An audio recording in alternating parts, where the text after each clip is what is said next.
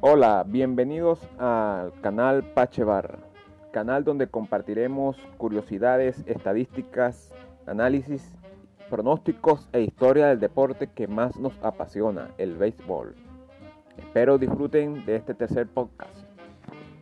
Hoy hablaremos y analizaremos la serie Wild Card de la Liga Nacional entre los Bravos de Atlanta y los Rojos de Cincinnati y entre los Dodgers de Los Ángeles y los Cerveceros de Milwaukee los cuales se definieron por una sola vía con barridas de los equipos Home Club. La serie Bravos Rojos, previamente, según los entendidos en la materia, era muy favorable a los rojos, gracias a su picheo colectivo que durante toda la temporada demostró ser de los mejores de la Liga Nacional con una efectividad ajustada de 124, solo por debajo del picheo de los Dodgers de Los Ángeles, quienes tuvieron una efectividad ajustada de 141, el mejor de la liga.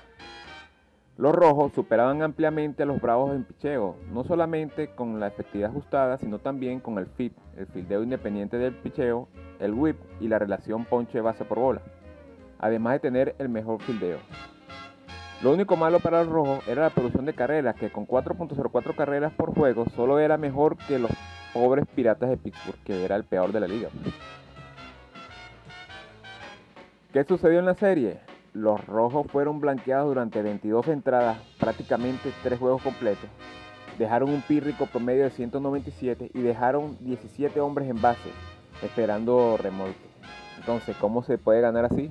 Muy difícil. Independientemente de si el manager Bell se equivocó o no en el primer juego con sus decisiones, es muy difícil ganar juegos con tantos hombres dejados en base. Destacable entonces el picheo de los Bravos con una efectividad 0.0, no les dieron chance. Aquí se nota el trabajo de escauteo hacia los bateadores de los rojos, que funcionó muy bien a la perfección.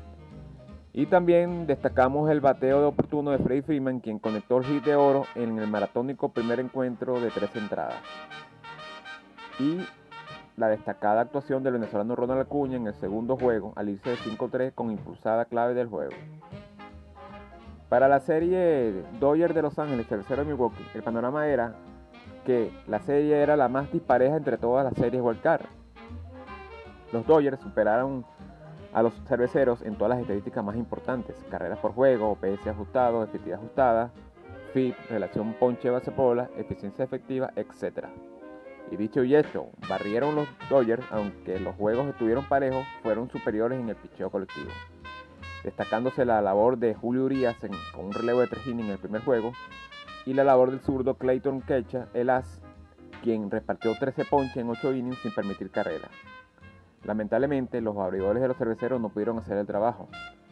Y por los Dodgers a nivel ofensivo destacó Mookie Betts al dejar un, un OPS de 1357 con 3 dobles y 3 impulsadas en la serie.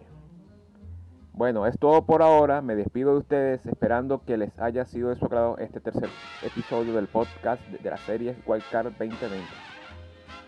En el próximo episodio hablaremos de las series Wildcard de la Liga Nacional Padres Cardenales y Cachorros Marlins. Texto y audio por Vladimir Tobar Pacheco. Saludos y hasta la próxima.